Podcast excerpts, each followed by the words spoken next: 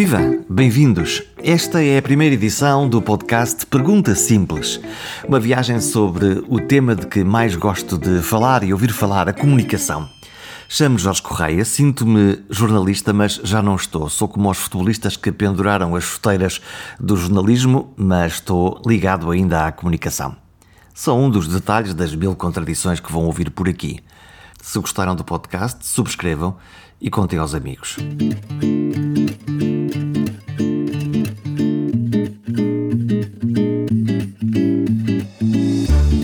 Confinado, como a grande maioria dos portugueses.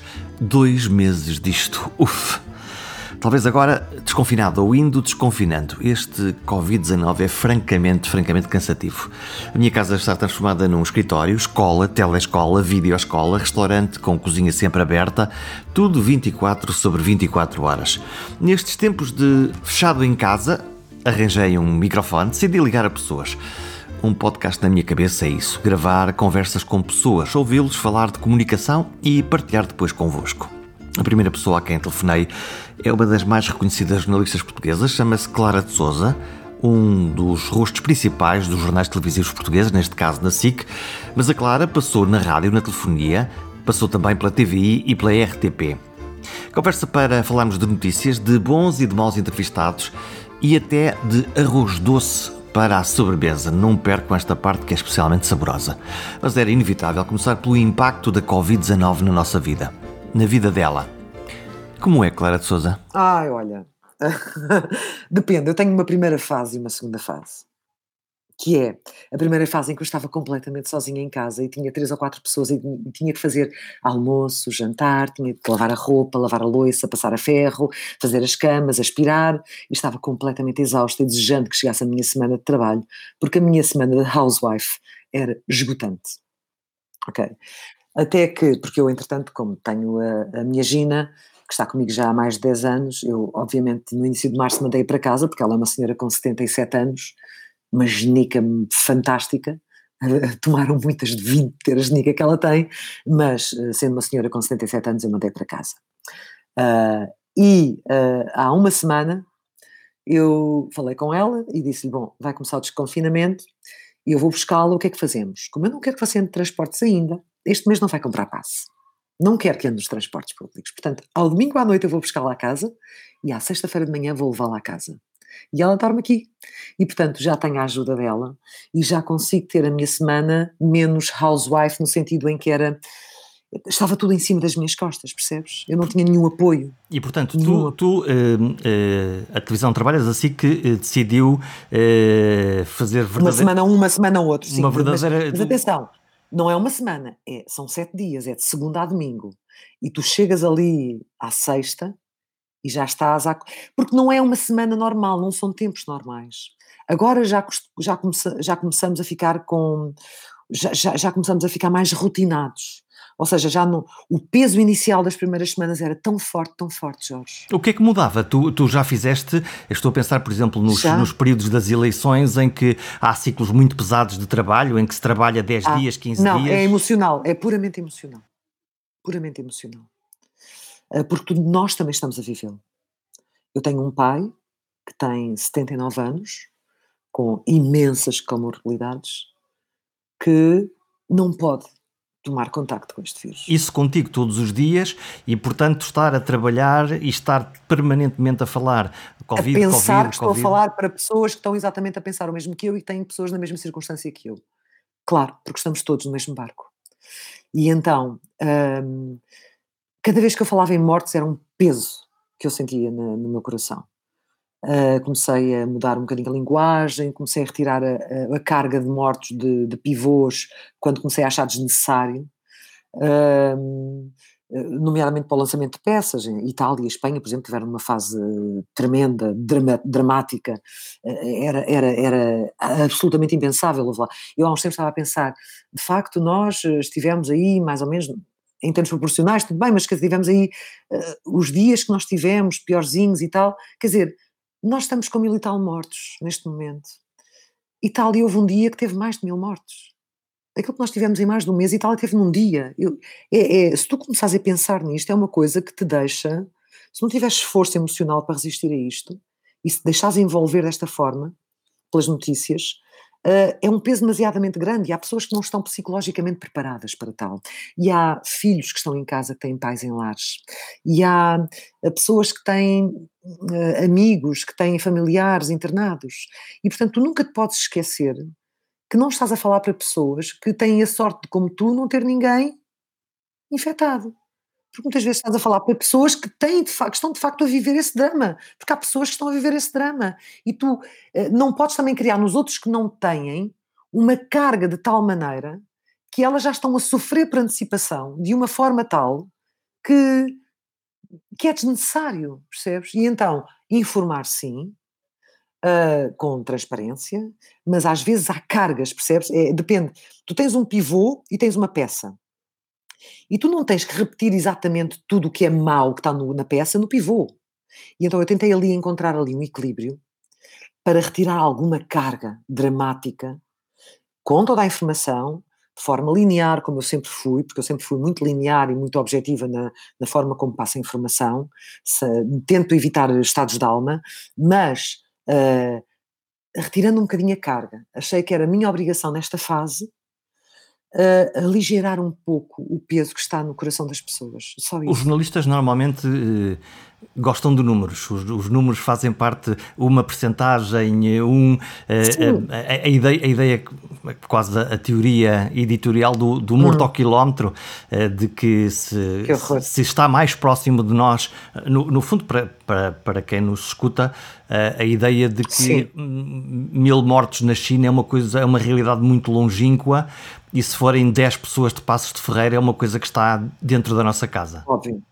Tem a ver com a proximidade, isso sabes, isso está nos livros. Não? É? Quando tu acompanhas isto e começas a, a, ver o número de casos em Portugal a aparecer, quando as televisões começam a ir às unidades de cuidados intensivos, mostrar aquela realidade, nesses tempos em que, e nesses momentos em que era preciso editar essas imagens e olhar para lá, uh, aquelas imagens que nós vemos na televisão, mas aquelas que tu viste e ninguém mais vê, que, o, que, que os uhum. câmaras veem e que ninguém mais vê, que os editores veem, porque há um cuidado na edição destas imagens.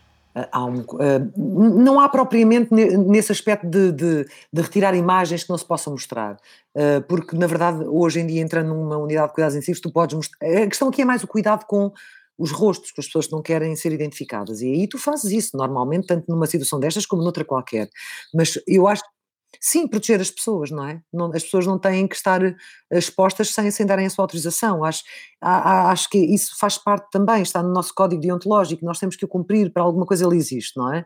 Acho que somos melhores jornalistas quando de facto respeitamos a privacidade do outro, a menos que a pessoa dê autorização.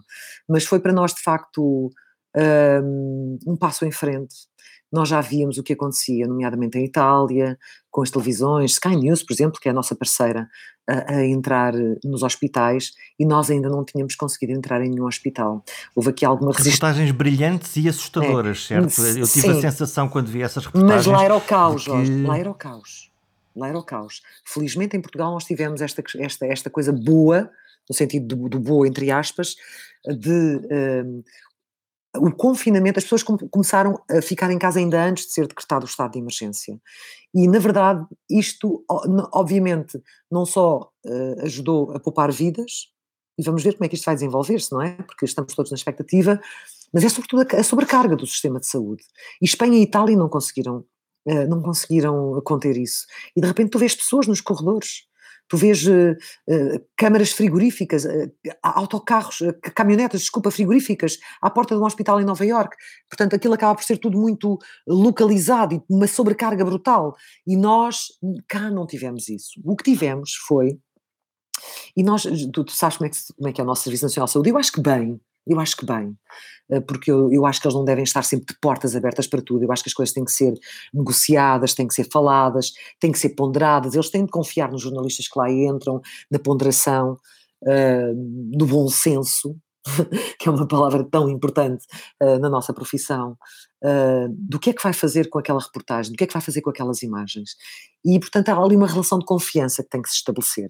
E, portanto, os nossos hospitais demoraram um bocadinho mais a abrir as portas, mas abriram-nas no Porto, nomeadamente, onde nós entramos, a Lúcia Gonçalves entrou e fez, e fez um trabalho belíssimo e não só. O e, São portanto, João agora estava já está, na linha da frente inicialmente. Estava, e, portanto... obviamente. Sim, sim, sim, sim, sim. E, com, e conseguimos e fizemos uma reportagem clean, uh, até por um lado até tivemos uma situação positiva de alguém que teve bastante tempo ligado a, a, ao ventilador e conseguiu sair e falou do, do, do fantástico que tinha sido aquele, aquele, aquele pessoal médico de enfermagem, eh, de todo o pessoal que, que, que dá apoio na, naqueles momentos nos hospitais e, e, portanto é também pela positiva e, e, para os nossos heróis, como se fala, não é? Que sempre foram e que agora mostraram que de facto uh, o são ainda mais e, e, se alguém tivesse dúvidas, como se alguma vez tivéssemos dúvidas. As histórias uh, positivas mas... funcionam, uh, nós habitualmente somos muito massacrados com histórias duras, pesadas, estou na minha memória. Nem sempre, aparece... nem sempre. Estas nem funcionam, estas histórias? Tens que, tens que, há sempre, a, a questão é, Vamos, vamos sair um bocadinho do foco apenas no número de mortos uh, e doentes internados nos cuidados intensivos, fazendo um foco, abrindo o foco para a população dos 10 milhões que nós somos, ok? Numa situação, por exemplo, obviamente esta é, é mais grave, porque esta aqui tem uma propagação muito mais rápida e tem, tem consequências muito mais graves. Mas tu, todos os anos, não fazes isto com a gripe. E, no entanto, morrem 3 mil pessoas. Já viste a carga que era todos os dias estar a falar dos mortos de gripe em Portugal? E nós não o fazemos. O que é Porquê? que este fenómeno tem de diferente para, para ti enquanto jornalista? Porque este fenómeno poderia ser muito maior se de facto nós não nos tivéssemos confinado. E aí sim, e aí sim nós ajudamos a salvar, a salvar vidas. E aí sim é importante que as pessoas percebam e que se consciencializam, tenham o bom senso, tenham a atenção, consciência de que não é só por elas, é por elas e por aqueles que as rodeiam. E nós sabemos que estamos num país onde, onde se morre mais, e tu sabes, já fizemos vários trabalhos com isso, onde a principal causa de morte são as doenças cardiovasculares, hipertensão, diabetes, dislipidemia, portanto, colesterol alto. Um, e são, são situações que, para este vírus, são terreno fértil. E, portanto, nós somos uma, uma, uma, uma população muito exposta. E foi só porque nós conseguimos recolher-nos antes. E estamos, eu ainda hoje, eu hoje estou aqui em minha casa, estou com o meu pai, ele agora está à vontade. Eu coloquei duas mesas para estarmos com distância de segurança. Isto é, isto é algo que eu não conseguiria imaginar há uns meses, não é? Estaríamos todos na mesma mesa. coloquei duas mesas para estarmos uns de um lado, outros do outro, conversando a dois, três metros de distância. Isto é algo que eu não, não imaginava, nem tu, nem, nem se calhar ninguém. Mas se calhar é uma nova forma de estar. E as notícias que nós temos recebido é de que isto não vai desaparecer tão depressa e, portanto, nós temos que nos adaptar. Aquilo que nós temos que fazer, basicamente, é protegermos-nos a nós e aos que mais amamos. E, e por isso hum, temos que ser, isto neste momento somos convocados a sermos, de facto, cidadãos conscientes e uh, preocupados não só com connosco, mas como com, com o coletivo. Quão farta isso é, estás isso, tu? Isso é muito importante. Não é uma questão de estar farta. De dar notícias do Covid, quer dizer, porque às já tantas estamos, é, já não, temos é semanas farta. e dias e dias e dias e uh, eu fico sempre com aquela sensação, já não aguento, uh, não, rápido encontrei-me outra porta. Eu percebo, eu percebo, mas não, não há forma de escapar e, e nós, enquanto jornalistas, não, não, não, não, temos forma de escapar. Uh, já começa a haver outras notícias, nomeadamente na área da justiça, não é? Mas a questão da Covid é, é, é, é uma coisa curiosa, porque no início, quando tudo isto começou, eu não digo que esteja farta, eu não estou farta, porque eu nunca me farto de dar notícias, eu dou notícias há mais de 30 anos, portanto não estou farta de dar notícias. E o que é que eu dou? É aquilo que é do interesse público. Se for só Covid, é uma opção editorial, porque é de facto aquilo que as pessoas têm que ouvir e têm que interiorizar para terem comportamentos mais responsáveis. Eu acho que nós tivemos, de facto, os, os, os portugueses estão, estão de parabéns a esse nível. Não é estar farta. Agora, a Covid, inicialmente, os primeiros dias, o que é que era? Tinha a ver com a doença, a doença, a doença, a doença, a doença, os lares, os mortos, não sei, Depois passou à parte económica e à parte social, o impacto que tudo isso teve das pessoas. A, já variamos o, o tom da, da, das histórias. Não, a questão aparecem. é que são outras histórias de outras áreas, mas a Covid apanhou tudo, porque a Covid apanhou as nossas vidas, na nossa família, na nossa forma de estar, de nos relacionarmos. A Covid apanhou a forma como nós viajamos, a forma como nós vamos fazer férias, como vamos fazer praia, a forma como nós trabalhamos, a forma como nós perdemos os empregos, infelizmente, não é? A forma como, como, como as empresas, muitas delas não vão aguentar. Portanto, a Covid afetou todo o tecido social e económico. Olha, deixa-me dar, dar um salto uh, dentro de uma redação. Uma redação é uma colmeia, literalmente uma colmeia, onde, uhum. onde estão jornalistas. Cada abelhinha, cada abelhinha. Cada abelhinha a fazer a sua parte, sim, um, sim, sim. computadores a espreitar uh, qual é a última notícia da, da Lusa, o que é que diz o Twitter, onde é que está o Facebook, qual é a última imagem que chega. Uh, quando aparece uma imagem nova muito interessante, literalmente como as abelhas, todos uns em cima dos outros, e a com, com o Ricardo Costa como rainha-mãe, não é? todos, a, todos à volta. Como, é não, é, que é, sim, como é que é o ambiente agora? Tranquilo. Tranquilo. Muito tranquilo. Uh, nós estamos divididos uh, ao meio, aliás, menos de meio, porque há eh, a nossa redação Pantufas, que está em casa e vai continuar agora durante uns tempos ainda. Portanto, as pessoas estão a trabalhar, trabalho. mas estão em casa. Há umas que trabalham, sim, constantemente, mas estão sempre em casa, porque têm os equipamentos necessários em casa para sonorizarem, para montarem. Nós editamos também, temos jornalistas que editam facilmente no computador. Uh, e depois metade da redação está de segunda a domingo e a outra metade está na outra segunda a domingo. Mas é tranquilo, porque somos poucos. Uh, eu olho para a SIC nos dizem que na semana que eu lá estou e é como se fosse um domingo permanente. É, somos poucos, mas é tranquilo.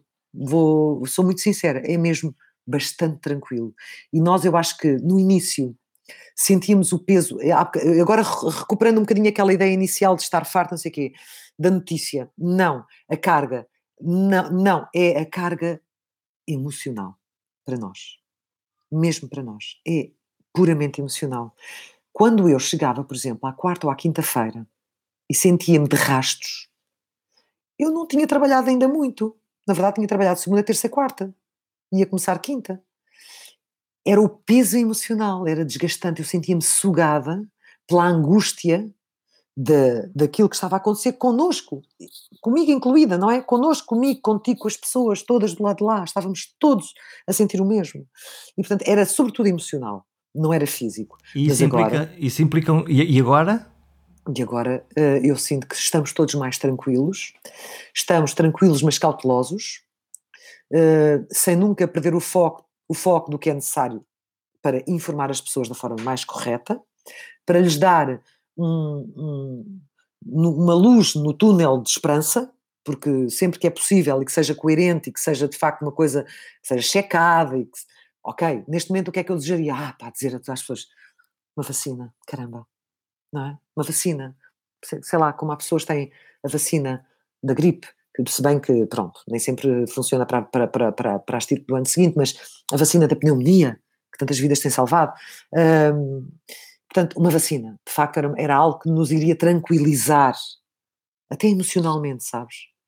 E, e o que me, e, era, e, e novamente é isto, nós não somos todos feitos da mesma maneira, nós não temos o mesmo tipo de tijolo, há pessoas que são feitas de tijolo de 7, há pessoas que são feitas de tijolo de 11, e há pessoas que são feitas de tijolo de 15, não sei, eu já trabalhei numa loja de materiais de construção, percebes?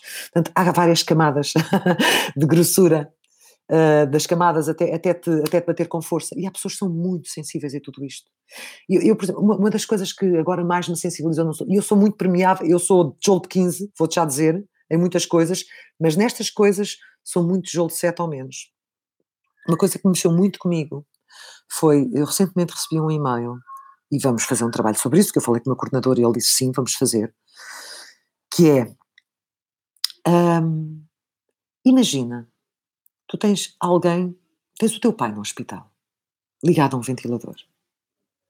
Tu não sabes se ele vai sobreviver. Tu não podes visitá-lo.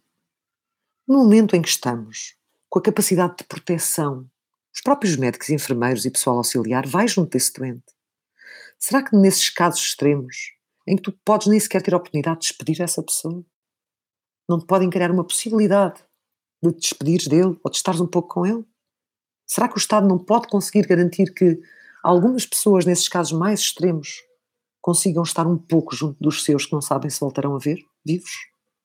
E isso acontece, e obviamente, mãe... em todo, todos os hospitais que acontecem tudo. Sim, e eu percebo que eles devem estar cheios de coisas, não sei o quê, mas se agora, se agora, eh, se agora houve um abrandamento, não é?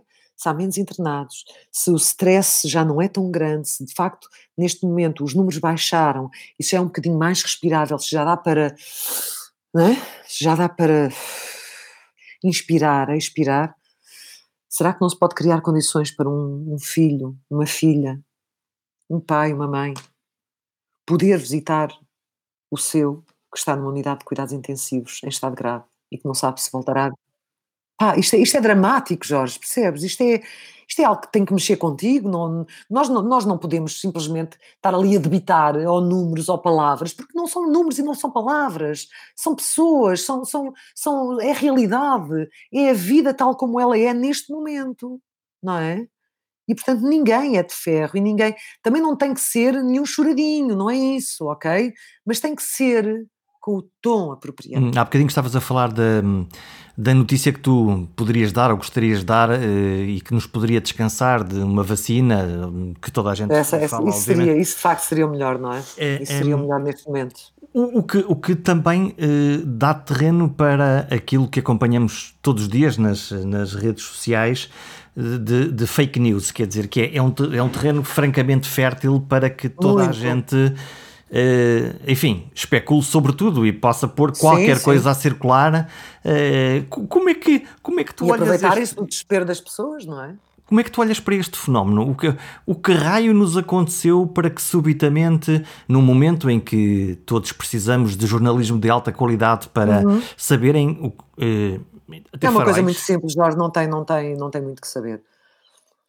É apenas o desejo de ter mais cliques e fazer mais dinheiro. Uh, esses sites de fake news, notícias falsas, uh, que são combatidas em várias frentes, não só pelo polígrafo, o observador, uh, fazem parte do, do, International Fact Checking, portanto, isso, isso, nesse aspecto eles trabalham bem, mas esses sites e o Facebook também tem um programa que, a partir do momento em que se um, um polígrafo ou um observador uh, coloca aquela notícia como falsa, eles basicamente não a apagam, mas mandam lá para o fundo uh, do mural e ninguém as vê. E, portanto, essa gente, obviamente, tem razões para estar revoltada porque não ganha dinheiro. Portanto, é apenas uma questão de dinheiro, uma questão uh, de apenas de clickbait, de clique fácil, para ganharem dinheiro. É sobretudo isso. E é, é de uma desumanidade, é de uma, uma despreocupação, de uma é, sério, eu, eu não, tenho, não tenho palavras, mas, mas eu acho que isso já não muda. Isso vai continuar assim, vai piorar. Uh, tu hoje em dia já tens as deepfakes, em que já tens programas de inteligência artificial a meterem na tua boca coisas que tu não disseste, e portanto aquela velha lógica que nós dizíamos ver para querer, esquece, vai morrer. Tu, mas, mas, mas sabes o que, sabes que é que eu acho? Olhando para o futuro, eu penso assim: nós que antes, aliás, nós somos de uma geração nascida nos anos 60, início de 70, eu sou ainda dos 60, tu és um bocadinho depois, mas uh, em que crescemos a brincar na rua uns com os outros, não havia cá nada disso, telefones e telemóveis, telefone era só quando chegávamos a casa à noite, não é? E os nossos pais achavam, e fixo, e os nossos pais deixavam de andar à vontade, uh, a televisão começava às 5 da tarde, terminava à meia-noite, ficava aquela chuva do poltergeist e tal, que, e pronto. E lembras também, não é? E de repente tu vês uma geração que está focada num, num quadradinho de um telemóvel. E já nem é tanto no computador. Eu vejo pelo meu site, 70% a 80% dos acessos ao meu site são por telemóvel. Portanto, Sim, a nova é, geração é por, claramente é, é deixou o móvel chamado televisão lá na sala okay, e dedica-se a ver tudo o que precisa de ver no, nos seus telemóveis. Precisamente, precisamente. E portanto, essa, é, é, essa, essa, essas pessoas, estando sempre tão ligadas, estão muito mais permeáveis a coisas que saiam da normalidade. Que é que é notícia? O que não é normal. Pois, então eles levam isso ao extremo. E então levam aquilo a um extremo tão grande que as pessoas vão, peraí, o que é que é isto? E vão ver, não é? E por cada clique que eles têm e, e cada publicidade que eles lá têm, eles ganham dinheiro. Isso quando são desconstruídos, perdem dinheiro. O que eu estou a ver no futuro é que nós crescemos nesta geração de juntos e esta geração agora que está afastada, mas junta de outra maneira, Aliás, é, enquanto os miúdos jogavam à bola, agora o jogar à bola deles é estarem a jogar todos online num jogo qualquer. Eu acho que tudo isto vai levar-nos a estar juntos de novo. Fisicamente juntos. É, é, Porque é, nós vamos passar só a acreditar. Só a acreditar. Já não é só no que vemos, e não é já ainda vai demorar uns anos. Mas quando começarem as deepfakes a sério, e nós já vimos alguns exemplos muito bons com a inteligência artificial a funcionar, isso vai voltar ao que é a nossa base, que é estarmos juntos, de facto, podermos tocar-nos, podermos olhar-nos nos olhos e só acreditarmos naquilo que ouvimos de quem está à nossa frente e não daquilo que vemos num vídeo. Hum, aquilo é isso que, nós... que as deepfakes vão fazer. Hum, não, não, sendo fake news, mas notícias verdadeiras que parecem francamente falsas, quando ouvimos uh, um Trump ou quando ouvimos um Bolsonaro, por exemplo, a falar do Covid, uh, eles que estão lá de verdade a dizer aquelas coisas, o que dizem uh, levanta muitas questões e. e, e levanta. Eu fico muito triste com isso, fico muito triste. Aliás, eu tenho amigos meus, por exemplo, estão nos Estados Unidos e dizem que nós temos cá uma ideia completamente errada do que diz o Trump. Um, pois eu, eu, eu, tendo a discordar. Um, obviamente que eu trato o Trump como tratei o Obama, uh, nunca adjetivei o Sr. Trump, mas eu fico. Eu, eu, eu, não posso deixar de ficar chocado. Eu sei que há muitas pessoas que defendem o Trump e defendem, e, sobretudo que defendem o Bolsonaro. Temos muitos brasileiros em Portugal que nos mandam imensos e-mails a defender o Bolsonaro e dizer que nós estamos completamente comprados e que a nossa, nossa correspondente no Brasil é completamente facciosa, não sei o quê. Às tantas isso transforma, transforma-se quase num derby futebolístico, quem é que é de um lado e quem é que é do outro, é, não é? É horrível, eu tive essa experiência hum. nas eleições, nas, nas eleições em que o Passos Coelho e o Costa foram, lembras-te precisamente, foi, foi, foi terrível. As pessoas acham sempre que nós estamos dos lados, mas pronto, uh, tudo bem. Uh, são livres de pensar o que elas quiserem. Agora, há coisas que nós não podemos retirar de contexto. Tu nunca podes retirar de contexto quando alguém pergunta ao Sr. Bolsonaro o que é que ele acha por causa da subida do número de mortes. Ele diz duas vezes que não é coveiro. Portanto, isso não é retirar de contexto. Esse é o contexto. É, é, é quase uma indiferença em relação àquilo que está a acontecer. É, é, epá, é, eu esperava mais de, de, de um presidente de, de, um país tão grande como o Brasil, com, com um povo tão rico como é o Brasil, esperava um bocadinho mais, tal como esperava mais do, do Sr. Trump, mas pronto, quer dizer, eles foram democratas eleitos, eles foram democratos, eh, eleitos democraticamente, e portanto eh, é, é o povo que decide, que decide. Agora, no que nós jornalistas pudermos fazer para pelo menos esclarecermos, não é? Eh, nós faremos. Agora, há alturas em que a batalha é muito desigual. O escândalo da, da, da Cambridge Analytica mostrou muito bem, tu deves ter visto o, o, o que está na Netflix, o documentário, quem não viu que veja, porque de facto aquilo é, é, é emblemático do que é que é possível fazer hoje em dia, não é? E da forma como é possível manipular as pessoas. E nós achávamos que como é que é possível que o Hitler tenha manipulado toda uma nação para levar um quase extermínio do povo judeu, e tu hoje fez uh, nuances de, com métodos diferentes de manipular as pessoas, de levar as pessoas. Uh, de, porque as pessoas estão cansadas do sistema, as pessoas estão cansadas dos políticos que têm, estão cansadas dos. Só que será que essas pessoas ou não se lembram do que era antes de podermos viver em democracia. Nunca vi, não sei, não sei, eu lembro-me, sabes? Eu lembro, eu era pequenina, mas lembro-me. E sou filha de pais que falavam muito sobre isso, portanto eu lembro-me. Na ótica exclusivamente da comunicação, quando tu olhas para um Trump ou para um Bolsonaro ou para outros exemplos que, que, que possamos encontrar, qual é o segredo do sucesso? É, é, a linguagem, é a maneira como. Porque, no fundo, eles eh, foram eleitos, como tu dizes, mas não foram só eleitos, eles, eles geraram um movimento emocional favorável às suas causas. É a linguagem? Sim, sim. E, e geraram, é verdade, é verdade que geraram, mas falaram para um público que, uh, que estava farto do sistema, tal como ele existia e que achava que tinha ali a resposta a todos os seus eh, problemas. E de facto o Trump teve ali uma fase muito boa em termos de, de emprego, não é? A questão aqui é nem é tanto depois como é, porque eu acho que a própria economia norte-americana funciona se a deixares funcionar, percebes? Apesar, apesar de tudo, apesar, apesar, dos políticos, apesar de tudo, apesar tudo aquilo funciona porque sim. Ela funciona. Uh, o, o que me deixa chocada é a forma primária. Uh, porque apesar de tudo o Trump, sabe, a gente se lembra dele, ele sempre foi assim um bocadinho grosso e não sei o quê e tudo mais, mas não é propriamente burro, ele não é burro, nenhum, não é? Portanto, ele fala para o seu eleitorado. Claro e, e, e usa ele, uma, uma linguagem binária, usa uma linguagem binária, binária muito sim. simples, muito vamos matar o vírus, ok, injetamos um desinfetante e qualquer. Sem vergonha nenhuma na cara, e sem vergonha nenhuma na cara. Quando ele simplesmente decide atacar os jornalistas que estão à frente dele, da forma como ele ataca, ou, de, ou agora como afastou, pá, o Papa, da parte da saúde. Eu achava aquilo uma, uma, uma casa dos horrores. O Trump vinha dizer uma coisa e o outro a seguir vinha dizer outra. E eu pensava assim: desculpa lá, isto é louco, isto é de loucos. Não sei é se vista as imagens, uh, o, o, a Casa Branca tem, os Estados Unidos têm, obviamente, dos maiores peritos do mundo em virologia. Como muito é? interessante. Sim, agora estou-me a esquecer do nome dele, aquele hum. senhor. Uh, Fauci, que, que, o Fauci, que, é, que é o Fauci, Fauci exatamente. Que, que é aquela. Coitadinho, eu tinha pena dele conferência de imprensa épica em que épica. o presidente está a falar e ele está a câmara focou a ele e uma outra senhora a outra, e, a, sim. e a cara dele, deles faz uma legenda perfeita do que está a acontecer ali. E por isso fizeram uns memes, não é? Os memes com a morte, não é? Estou com a capa negra e o Trump dizia, é assim, não é? Dos desinfetantes. E depois a morte lá do outro lado. Sim, sim. Portanto, fizeram uns memes com isso, de facto. É, eu não, não percebo. Eu, eu juro que eu não percebo. Eu acho que, eu sempre achei que cada geração que precedia a anterior tinha algo a ganhar em termos de percepção, de inteligência, sabes? E às vezes fico um bocadinho como é que é possível hum, as pessoas não perceberem que aquilo é tudo nonsense, que não faz sentido. Agora, por exemplo, esta coisa com o Obama, independentemente do Obama, o Obama é um, era um excelente comunicador, tinha certamente muitos defeitos, tinha obviamente muitas virtudes, tudo mais, tudo bem. Ok.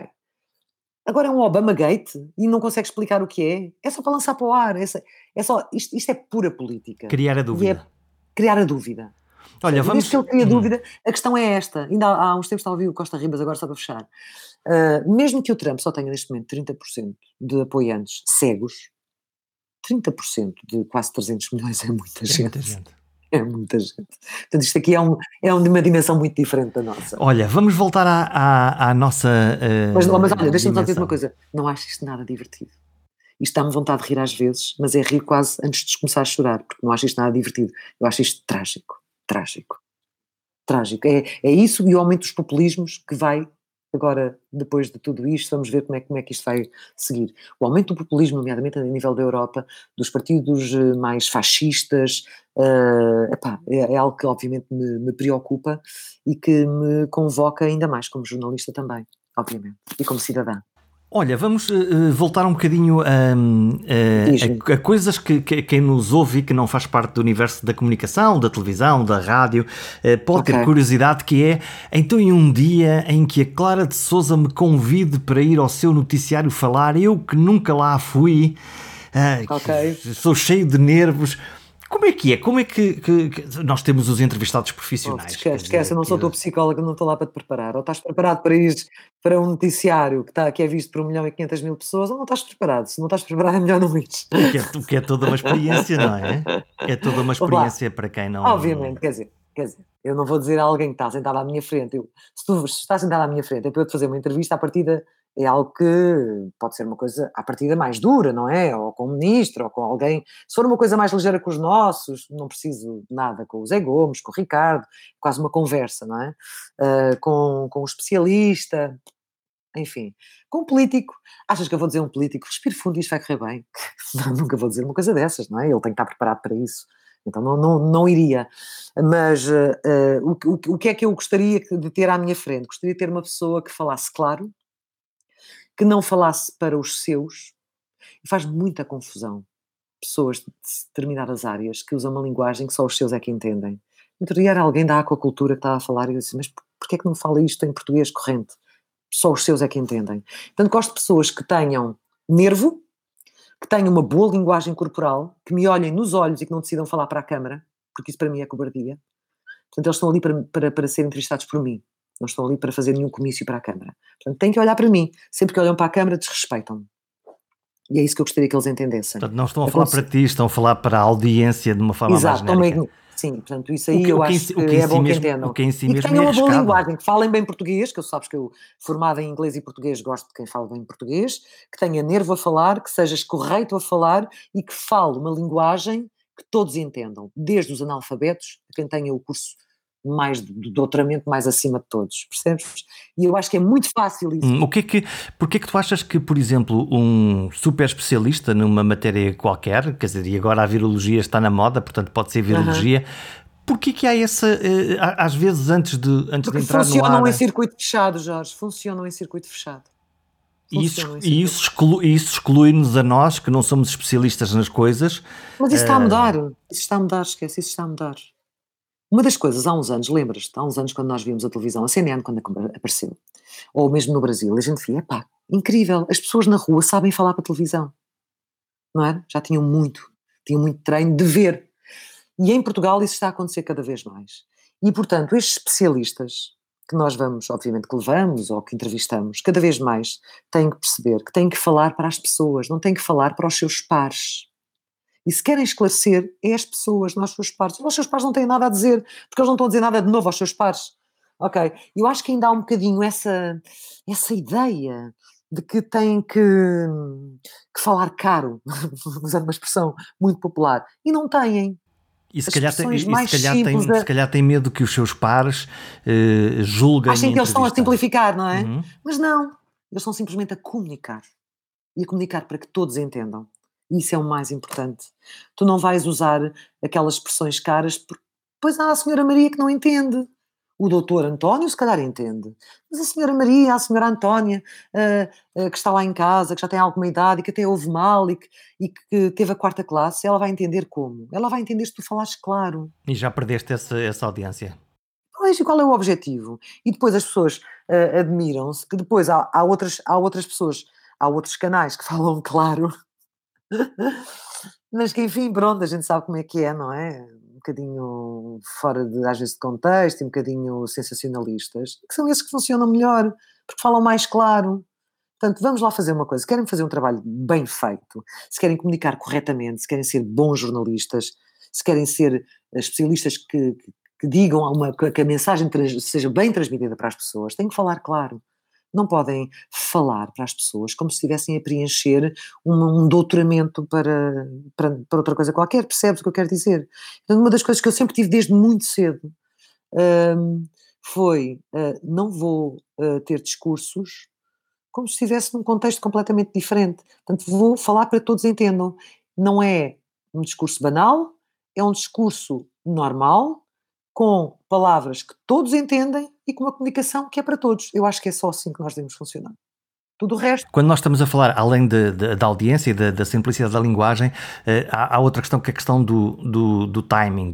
Hora dos, dos entrevistados uh, muito despachadinhos, que são quase uh, Ai, monocórdicos, tuk tuk tuk, e vão-se embora. Sim, mas são bons. Não, não, mas são bons. Os outros mas, que falam, mas falam, falam, falam, ao falam. são muito bons.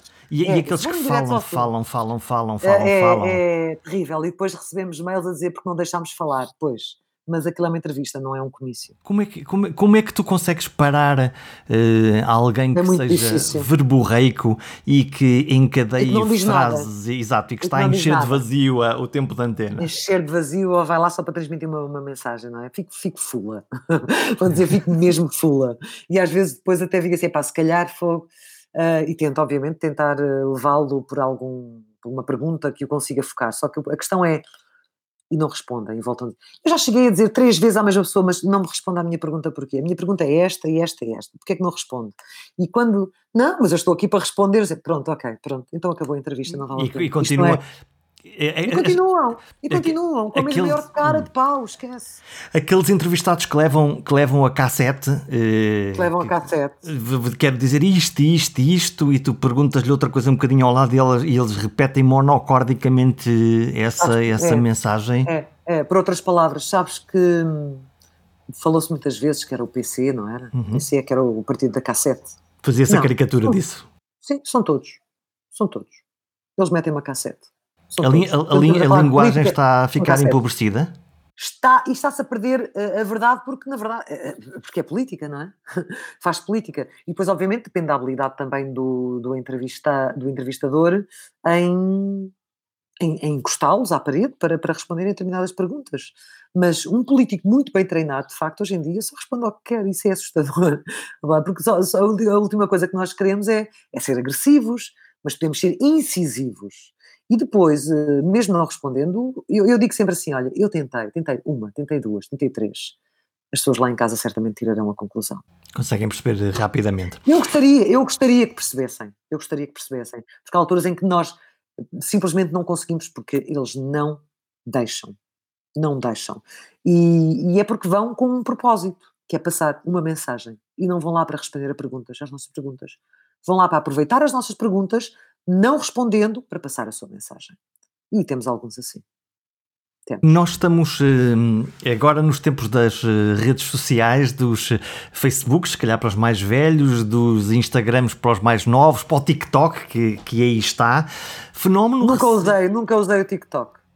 E, consta, e, que, consta que é chinês e que esse sim está com os nossos dados, não é? Eu não tenho TikTok. Não tens TikTok, mas, mas a, a, geração mais nova tem, tem o TikTok. Ah, tem imenso, tem imenso. Este, este confinamento uh, levou-nos, muitos de nós, a ir espreitar uh, os Instagrams com muitas figuras públicas, se calhar o maior epifenómeno será o do Bruno Nogueira, que junta um conjunto de amigos e agrega, uh, agrega 80, agrega. 100 mil, ontem 150 mil. 170, muito, muito... eu vi 171 mil quando ele já estava no Coliseu. O que é que tu achas deste, de, destas novas fórmulas de, de comunicação eh, do Bruno Nogueira, não, não só do Bruno Nogueira, porque neste momento tens várias figuras, quer do jornalismo, quer figuras públicas, quer atores, quer em Portugal, quer lá fora, a fazer esta comunicação quase direta, eh, ponto ah, a ponto, onde nós podemos pôr também a nossa mensagem, comentar, fazer uma pergunta?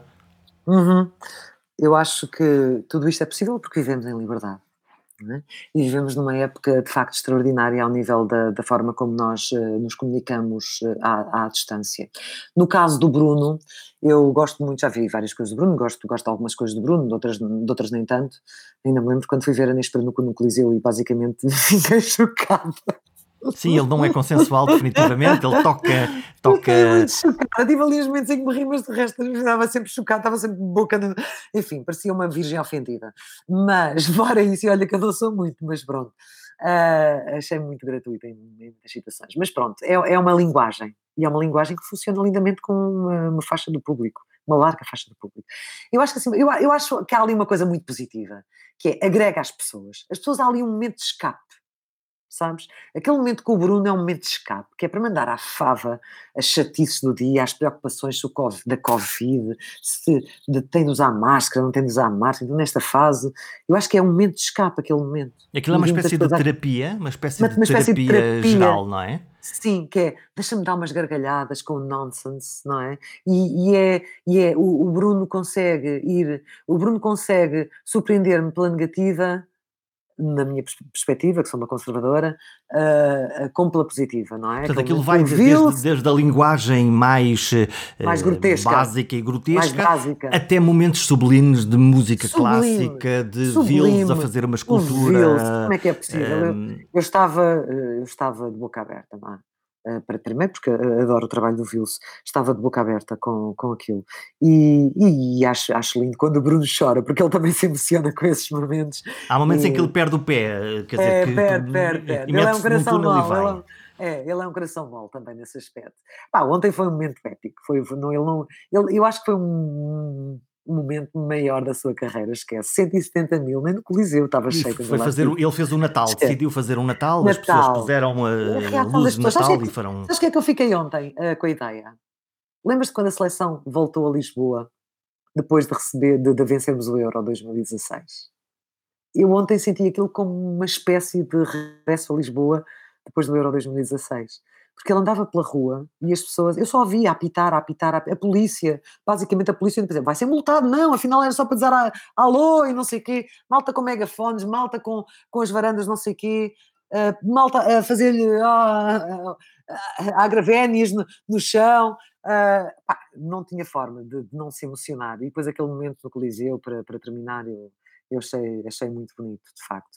Portanto, eu acho que funcionou muito bem, fico muito feliz por ele, porque de facto vi outras situações noutros países, em, nomeadamente no Brasil, com o tipo da Porta dos Fundos, tinha 7 mil pessoas, e é Brasil, e Bruno aqui tinha 60, 70, 80 mil todos os dias, ontem 170 e tal, mil, uh, acho, acho maravilhoso. Pode Acho que ele ter, viveu, viveu ontem o momento mais alto da sua carreira. Hum, pode, pode, pode ter-se inventado uma nova fórmula de comunicação ou tu acreditas que isto é um Uma nova forma de escape. Mas há, há, sempre epifenómenos que se reinventam, não é? E se o Bruno se conseguir reinventar, ou outros como ele se conseguirem reinventar, o que eu sei é que há largos, de há largos anos a esta parte, o nonsense funciona muito bem. O Marco é nonsense, não é? O Bruno é nonsense. E isso dá, deixa as pessoas leves, dão gargalhadas. Pronto, para quem gosta do género, acho fantástico, há muita gente que gosta do género. Portanto, há sempre, há sempre, há sempre público, felizmente. E estou uh, muito feliz por ele. E digo uma coisa, e, e, ele neste, neste, neste, neste direto do Instagram, que ele fez que é dois meses, foram dois meses. Sim, dois meses. Uhum dois meses ele consegue atingir público desde público de todas as áreas, de várias idades, isso eu acho que é maravilhoso. E portanto é que eu acho que é mesmo um relax, ao fim da noite, vou ver o Bruno Nogueira, vou morrer um bocadinho, é pá, vou desligar um copo das... de vinho e desligar é, pá, a ficha exato, destas coisas. Exatamente, desligar a ficha. E isso também é preciso. Por exemplo, eu desligo a minha ficha a cozinhar, Cada um desliga a ficha como pode, cada um desliga a ficha como pode. Eu não sei como é que tu desligas a ficha, mas cada um desliga a ficha como pode. E é necessário desligar um bocadinho a ficha para manter alguma sanidade. Nós temos a, Clara de Souza, figura pública, que aparece na televisão, apresenta um dos uh, principais jornais televisivos, neste caso na SIC, uh, mas, mas, temos uma Clara de Souza, além da sua dimensão pessoal, temos uma Clara de Souza que. Temos uma Clara só. Que, temos a Clara. Mas, a Clara mas, temos, mas, temos, a Clara que, que, faz bricolagem, temos a Clara. A Clara de sempre, é a Clara. Que faz essa culinária. É. Essa, essa, essa, é, essa é clara a base, essa é clara. Como é que tu fazes? A tua, uh, adaptas a linguagem, adaptas o auditório, respondes às pessoas, como é que, como é que tu cultivas? Respondo a toda a gente e tento ouvir, está difícil porque o site e, e, o, e o Face e tudo está a crescer imenso e eu faço questão, sempre fazem uma pergunta a responder, colocar um gosto em cada, em cada comentário para ver que eu, que eu li, e portanto isso começa a ser muito difícil porque é muita coisa, mas às vezes para que eu passo aqui umas horas, por exemplo, esta semana passei terça-feira basicamente inteira uh, nisso. Uh, eu, ah, eu, eu é assim, não são duas pessoas, não são duas pessoas, são prolongamentos da mesma pessoa, são funções diferentes da mesma pessoa. Uh, a Clara jornalista, que as pessoas veem focada, séria, mas às vezes também num tom mais, mais afável, depende. a nossa linguagem e a comunicação tem que se adaptar àquilo que nós estamos a transmitir. E, portanto, se nós estamos a transmitir coisas duras, de economia, coisas mais duras, tudo bem, nós estamos ali. Uh, se estamos a transmitir coisas boas e situações de solidariedade social, obviamente o nosso tom nossas palavras também, mas o nosso tom diz tudo, não é? O nosso sorriso, a nossa linguagem corporal. Eu aqui em casa, como faço as minhas coisas, eu estou mais descontraída, não tenho que estar. Às vezes aproveito a maquilhagem quando venho, mas às vezes faço sem maquilhagem, faço de carrapito, uh, não estou muito preocupada com a imagem, porque eu só faço isto se for de verdade. Percebes? Eu não quero criar nenhuma personagem. Uh, às vezes aproveito a maquilhagem, não sei o quê, quando venho, porque venho do trabalho e gravo à noite. Mas se for necessário fazer isso agora, faço isso agora e não tenho qualquer tipo de problema. Tenho a minha luzinha, tenho a minha câmera, tenho o meu microfone e faço as coisas. Eu só consigo fazer isto se for de verdade. Eu nunca conceberia. Eu, quando comecei com isto, em 2011, quando lancei o meu primeiro livro, houve muitas pessoas que acharam: olha, lá está esta a fazer isto, não sei o quê, deve ser alguém que faz por ela. E pá, eu nunca na minha vida conceberia fazer uma coisa destas se não fosse eu a fazê-la e se não fosse de verdade. Ou seja, se eu não tivesse puro prazer se não fosse de facto algo significativo, emocionalmente significativo para mim. E isto é, eu tenho de facto prazer não só em fazer, como tenho prazer em uh, gerar a confiança nas pessoas que me seguem para elas fazerem também em casa. E fico super feliz, vou lá, isto é uma coisa que eu faço por pura carolice e que já neste momento está com uma dimensão que é. Eu, se me quisesse dedicar diariamente a isto, eu já me dedicava. Não posso, porque eu tenho a minha profissão, não é? Portanto, tenho que ir gerindo uh, e dormindo menos, vá. Roubo ao sono. Mas, qual é. Eu acho que isto vem da minha mãe. A minha mãe ficava feliz quando fazia, por exemplo, os croquetes. E, os, e vendia e depois dizia assim: Ai, dona Eugênio, os seus croquetes são uma maravilha. Nunca comi croquetes tão bons. Esse retorno é só emocional, sabes? É, é, um, é uma validação de que o que tu estás a fazer tem sentido, faz sentido continuares a fazer, ok? Não, não é nada para a tua conta bancária. E é isso, pro, isso provoca uma, uma, uma ligação direta com as pessoas, não, nem quero chamar a audiência, as Mas não poderia ser de outra maneira, Jorge, não poderia ser de outra maneira. Eu não poderia simplesmente despejar coisas para o meu Facebook e não responder às pessoas. As pessoas têm dúvidas, por muito que elas me digam, ai, a Clara explica isto como ninguém, você explica tudo ao pormenor. Mas de vez em quando as pessoas têm uma outra dúvida. Porquê? O que é básico para mim não é básico para os outros. Quando é que eu decidi começar a explicar tudo? Porque eu percebi que o básico para mim já era muito avançado para outras pessoas. Percebes? E portanto, uh, tenho que explicar como se a pessoa tivesse a começar agora a, a fazer isto. Ok? Todos os pormenores. Para não haver grandes dúvidas. E se houver, eu tenho que estar cá para responder. De outra maneira. Não faz sentido. E não, não é audiência. São. Eu, eu não vou dizer que é uma família, mas é uma espécie, não é uma família, no sentido lato da família, mas é uma comunidade próxima. Okay? Eu sei quando alguém, a Hilda ou quando a Antónia, não sei quem me fala assim, oh Hilda, fez outro, outro pão, epá, este ainda ficou mais bonito do que o outro. E a Hilda sabe que eu sei que ela fez o outro e que de facto este ficou mais bonito. E isso acontece, porque eu estou todos os dias, eu vejo as coisas, sou eu que recolho as imagens, sou eu que depois, sou eu que depois passo às minhas meninas lá da Oxy para elas meterem, uh, para porem nos, nas redes sociais, sou eu que escrevo os textos, portanto, essa parte sou eu todo, toda que faço. E eu não conseguiria fazer isto de outra maneira, Jorge. Não Portanto, é, na, na, realidade, eh, comunicar desta forma para ti é, é, é, é criar relação com as pessoas que, que estão ali a acompanhar-te neste momento. Eu só sei comunicar com todas as células do meu corpo. Não consigo comunicar de outra maneira. Eu só sei comunicar com verdade. Seja aqui em casa, seja na, na SIC, no jornalismo. Nós, jornalistas, temos um compromisso com a verdade. Mas uh, antes desse compromisso com a verdade, tu, enquanto cidadão, tens de ter também um compromisso com a verdade. Uh, e foi assim que eu fui ensinado, e eu acho que isto tem muito a ver com a educação que eu recebi. E, e pronto, é isso que eu te digo. Não, não penso, nunca imaginaria fazer isto de outra maneira, só assim. E às vezes é um bocadinho mais difícil, porque não consigo responder logo, dá-me obviamente muito trabalho, depois de vez em quando dizem, ai, estás tanto tempo nisso, eu mas tem que ser, porque eu, eu tenho que falar às pessoas, porque uh, eu devo-lhes isso também. E isto é, eu dou, elas dão, eu dou, elas dão, e é maravilhoso, é maravilhoso. É, não tem, não tem, não tem assim grandes.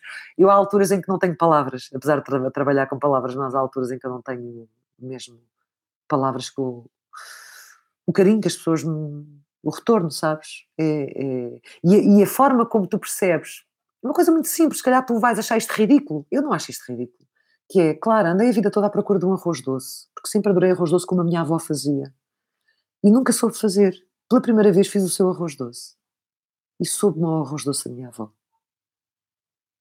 Isto é conforto emocional. Pá, eu fico muito feliz com isso. Eu sei que sou lamechas, vá. Pronto, mas olha, mas depois se quiseres estiveres à minha frente para te fazer perguntas, eu consigo ser muito dura contigo. mas é isto, é isto a minha vida, mas uh, é pela verdade, apenas pela verdade. Enfim, o que é que na realidade, o que é que te falta fazer? Porque. Uh... o que é que me falta fazer para além daquilo que eu faço? espaço e tempo. Uh, não sei. Uh, sabes uma coisa, Jorge? Eu estou rodeada de pessoas que pensam muito no futuro, uh, planeiam muito. E eu sempre pensei assim: pai, tenho um problema qualquer, porque eu nunca planeei nada. E sempre deixei as coisas acontecerem. Deve ser mesmo parva. Devia planear um bocadinho mais. Mas até agora tenho tido sorte, não me dei mal. Mas eu sempre fiquei muito focada na gestão do dia a dia, no sentido em que a vida foi-me trazendo coisas boas e eu tentei responder da melhor maneira para não desiludir uh, aquilo que me foi dado e as oportunidades que me foram dadas.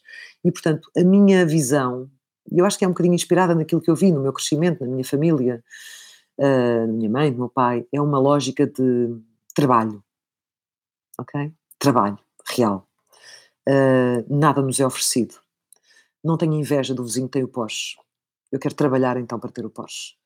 Uh, mas não vou pensar, é pá, mas tem que ser no próximo ano. É pá, é quando for. Eu vou trabalhar. Vou trabalhar e vou trabalhar e vou trabalhar. E é assim que eu funciono. Ou seja, uh, na minha carreira, eu nunca ambicionei estar. Uh, ou seja, projetado, percebes o que eu quero dizer? Projetado do género, ah, daqui a 10 anos tenho que estar a fazer o jornal da noite, ou tenho que estar a fazer entrevistas XPTOs. Não. Como eu sempre tive tanto prazer nas coisas que eu faço, eu desfrutava das coisas no presente e trabalhava para elas correrem da melhor maneira. E sabia cá dentro, numa uma questão, uma questão minha, sensorial, só minha, que enquanto eu continuasse com este, esta cultura do trabalho, as coisas iriam acontecer mais tarde, mais cedo, o que fosse, mas elas iriam acontecer. E elas foram acontecendo, de facto, sem eu projetar em termos de tempo, estás a ver? Uh, sem ambicionar tirar lugares a alguém. Essa, essas cenas assim, a mim sempre fizeram nessa confusão. E, portanto, trabalhar, trabalhar, trabalhar para vencer. E pronto. E acho outra coisa, acho que isso nunca está fechado. Eu irei trabalhar até morrer. Porque não é uma questão de achar que não é suficiente, é porque eu nunca fico suficientemente satisfeita se não estiver a trabalhar. Nunca me sentirei suficientemente útil, sabendo que tenho imensas coisas para fazer, mas é, a verdade é esta: nunca uh, me sentirei, até para mim, significativamente útil, significativa, significativamente significativa, repetindo, desculpa a redundância, se deixar esta cultura de trabalho. E é por isso que eu o faço, um, para me sentir viva. E é por isso é que eu chego aos 52 anos e continuo a viver como se nunca fosse morrer. Obrigado, Clara. Está fechada esta primeira edição do Pergunta Simples, um podcast sobre comunicação. Se gostaram, contem aos amigos e subscrevam. Até à próxima.